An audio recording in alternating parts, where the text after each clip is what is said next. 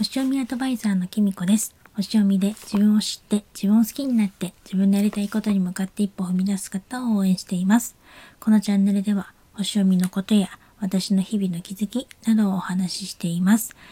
今日はですね、えっと、15日、もう15日って言っても夜中なんですけど、2時55分に天秤座新月を迎えますので、そのことについてお話ししたいと思います。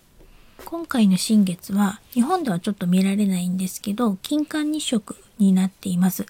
なのでね日食を伴っているのでいつもよりちょっとパワフルで影響が大きいっていう風にされています。まあただね日本では日食は見られないのでそれほどでもないのかななんて思ったりするんですけれどもやっぱり天秤座さんとかその反対側のあの180度反対側のお羊座さんとか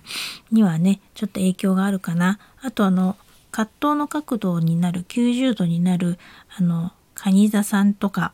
ヤギ座さんとかにもちょっと影響は大きく出るんじゃないかななんて思います。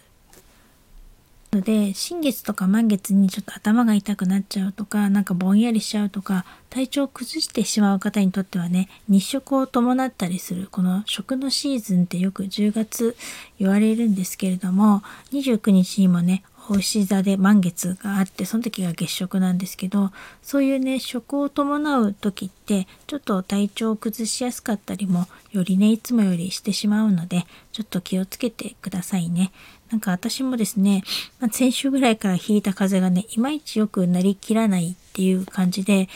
まだね胃腸の調子がねあんまり良くないんですけれどもただねなんかちょっと胃酸が出過ぎてるみたいでお腹が減るとですね胃があのキリキリと痛くなっちゃうんでちょこちょこ食べてるんですよね。なので胃腸壊してる割にはねあんまり痩せないんじゃないかなって思ったりしています。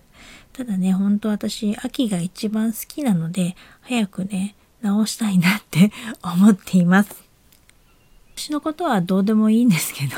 今回の新月は天秤座で2ハウスっていう2ハウスってお部屋はですね価値とか所有お金を表すエリアそういうところで起こる新月になっています。チャートルーラーっていうねちょっと大事なところがあるんですけどそこのも水星でその水星も2ハウスにあるしあの火星も2ハウスにあるんですね。ただちょっと火星はですね天秤座じゃなくてサソリ座なんですけど同じ2ハウスの中にいるのでその2ハウスっていうこの価値とか所有とかお金とか、まあ、収入を表すそういうエリアのとこに星がねこう固まっているので、まあ、そこがねポイントになるのかななんてだから結局お金の稼ぎ方とか収入の得方とかそういうねあの自分の価値観とか価値とかそういうこと自己価値っていうのかなそういうものにねちょっとスポットが当たる新月になると思います。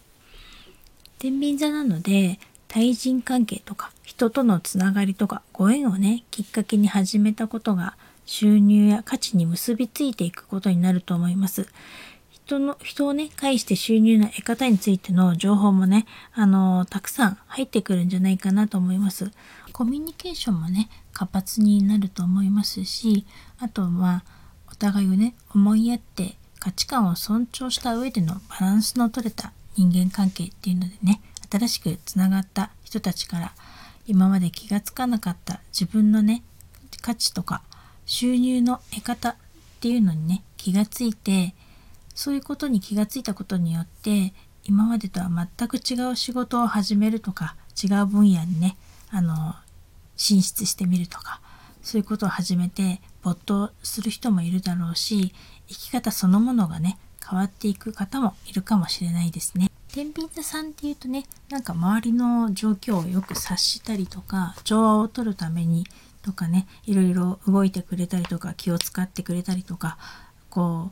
う周りのことをよく見てくれたりとかしますけれどもその分ね何て言うのかなちょっと自分を犠牲にしちゃうっていうかなんか自分より他人のねあのみんなが良ければいいみたいなところがあったりとかするところがあってなんか私自分のセッションを受けてくださる方に天秤座さんって結構多くてですね多分大牛座さんと天秤座さんが多いんだと思うんですけどその天秤座さんだとねなんかあの自分は本当はこうしたいんだけど周りの人たちとまあ全体を見るとこうした方がいいと思うとかこれでみんなが笑顔になったからこれでよかったみたいなこと言う人が結構いて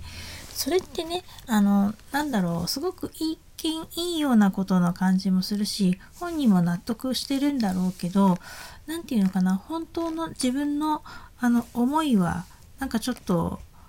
叶えられたのかななんてちょっと思っちゃったりとかしてもうちょっとわがままになっても いいんじゃないかなって思います。なんかその確かに周りのね調和を取ることってすごく大切なことだと思うけどやっぱり大事なのは自分だと思うし自分もねあの納得がいく上でっていうか自分の思いも素直に出した上でやっぱりみんなの調和を図ることってできないことではないと思うのでなんかその方が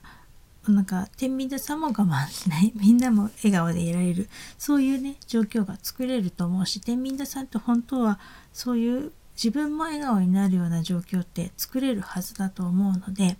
あのなんか是非そういう風にしてほしいななんて思います。なんか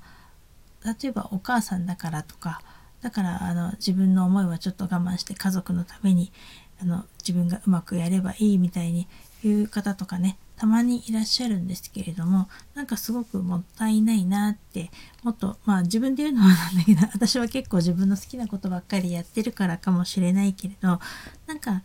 案外それでも家族はうまくいったりもすると思うのでなんかね是非そういうの考えてみてはいかがかなと思います。今回のこの新月ね私にとっては11ハウスっていうところで起こる新月で、まあ、11ハウスも仲間とかコミュニティとか横のつながりとか SNS とかそういったものをね司るエリアになってるんですけどやっぱり私もですね最近この SNS とかスタイフとかそういうとこで新しく知り合った方とのご縁とかがね結構できていてなんか新しい人間関係が始まるなっていうのを感じていたりとかします。あとなんかちょっと気になるあのお茶会に参加してみたりとか なんかコミュニティにねもしかしたら入ったりしようかななんてちょっと思ったりしてるところもあってそうするとまた新しいね人間関係が生まれたりとかご縁もいただけるとかあると思うのでそういう面で自分がねまたなんかあのまあ変われるのかなとかなんか何かね自分で今まであの持ってなかったものとか気がつかなかった価値とか見つけることができたりしたら嬉しいななんて思っています。またそういうことでね学びとかを増えたりとかして自分の引き出しを増やすっていうかそういうなんか深みとか自分のこれからのセッションとかに役立てられたらいいななんて思っていてまあなんか有料でセッションを始めて、まあ、1年経つもう経ったんですけれどもあのこれからねもうちょっともっと皆さんに満足していただけるようなセッションができるとかできるようになりたいと思ってますし何かねその1年経ったあのお礼っていうのもしたいななんて最近考えているのででなのでこう新しい学びとか、うんと、また取り入れてなんかちょっと頑張っていきたいななんて思っています。それでは今日はこの辺で最後までお聴きいただきありがとうございました。またお会いしましょう。きみこでした。